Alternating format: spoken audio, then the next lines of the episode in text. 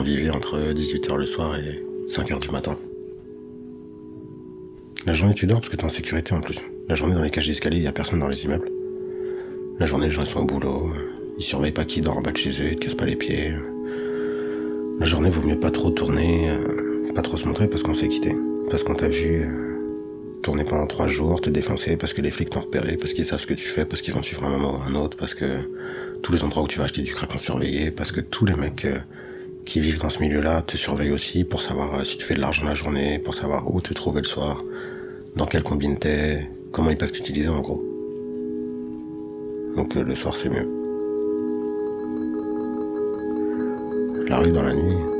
La nuit dans la rue.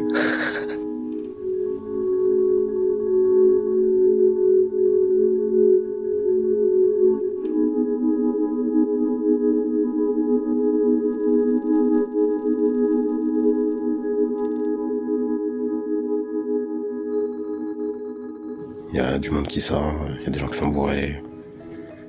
Il y a des trucs à faire. Sortie de fac, lycée, bar, resto qui ouvre, tout ça. C'est la cible.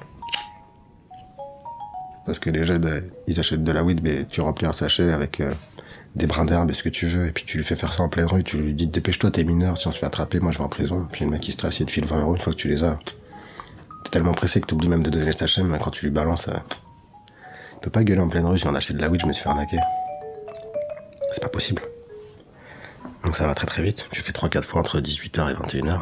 Après, tu vas te poser, tu fumes tout ce que tu veux, puis dès que t'as un manque, tu regardes l'heure qu'il est, tu ressors. Tu fais la sortie des boîtes. Tu vas au Rex, t'attrapes des mecs, t'as écrasé du, du, du dafalgan ou ce que t'as pu trouver sur la route, t'as gratté le mur, t'as mis ça dans des pochons, tu l'emmènes dans une petite rue derrière, tu lui donnes.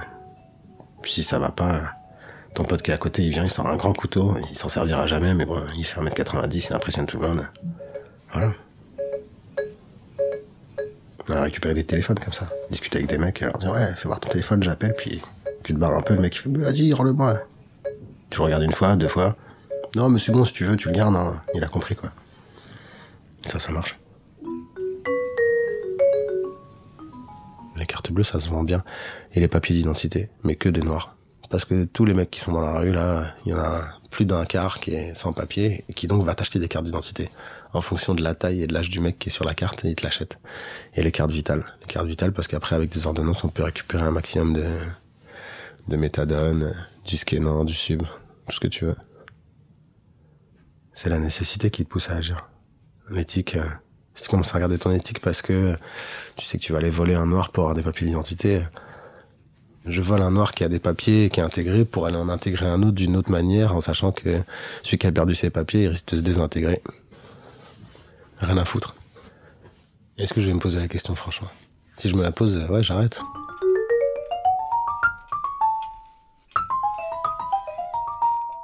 Il y a de l'argent partout. Rien n'a de valeur. Que le caillou. Tout a une durée de vie limitée à la prochaine galette. Donc tu peux acheter un iPhone pour deux galettes quand t'en as besoin. Un téléphone qui vaut 700 euros pour 40 euros. Vraiment. Et tu peux tout trouver.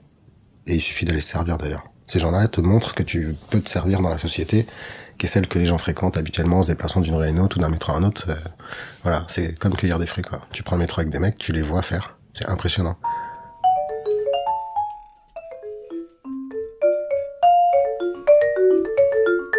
J'étais avec un mec qui s'appelle L'Abeille. C'est euh, un gars avec qui je suis entré dans un resto à Montmartre. Et euh, qui m'a dit, euh, tu me laisses faire. Juste, tu rentres dans le resto, tu fais comme si tu voulais une table, tu dis qu'on attend une amie, moi je suis derrière toi. Dès que tu me vois bouger, tu me suis. Et tu regardes derrière moi. Tu restes sur le trottoir de, de gauche et tu marches derrière moi. Comme ça, si quelqu'un essaie de m'attraper, tu me protèges, machin. Ok, on y va. on rentre dans un resto. Blindé, des tables partout. Je sens un petit mouvement dans mon dos, je me retourne et je le vois qui part, où je le suis. Et il avait chopé un sac, 500 dollars américains, 120 euros en liquide, deux paires de lunettes de soleil, quatre cartes de crédit, un passeport américain. Ça a duré 4 minutes et demie. Voilà. À suivre sur arteradio.com. Ça s'appelle l'abeille.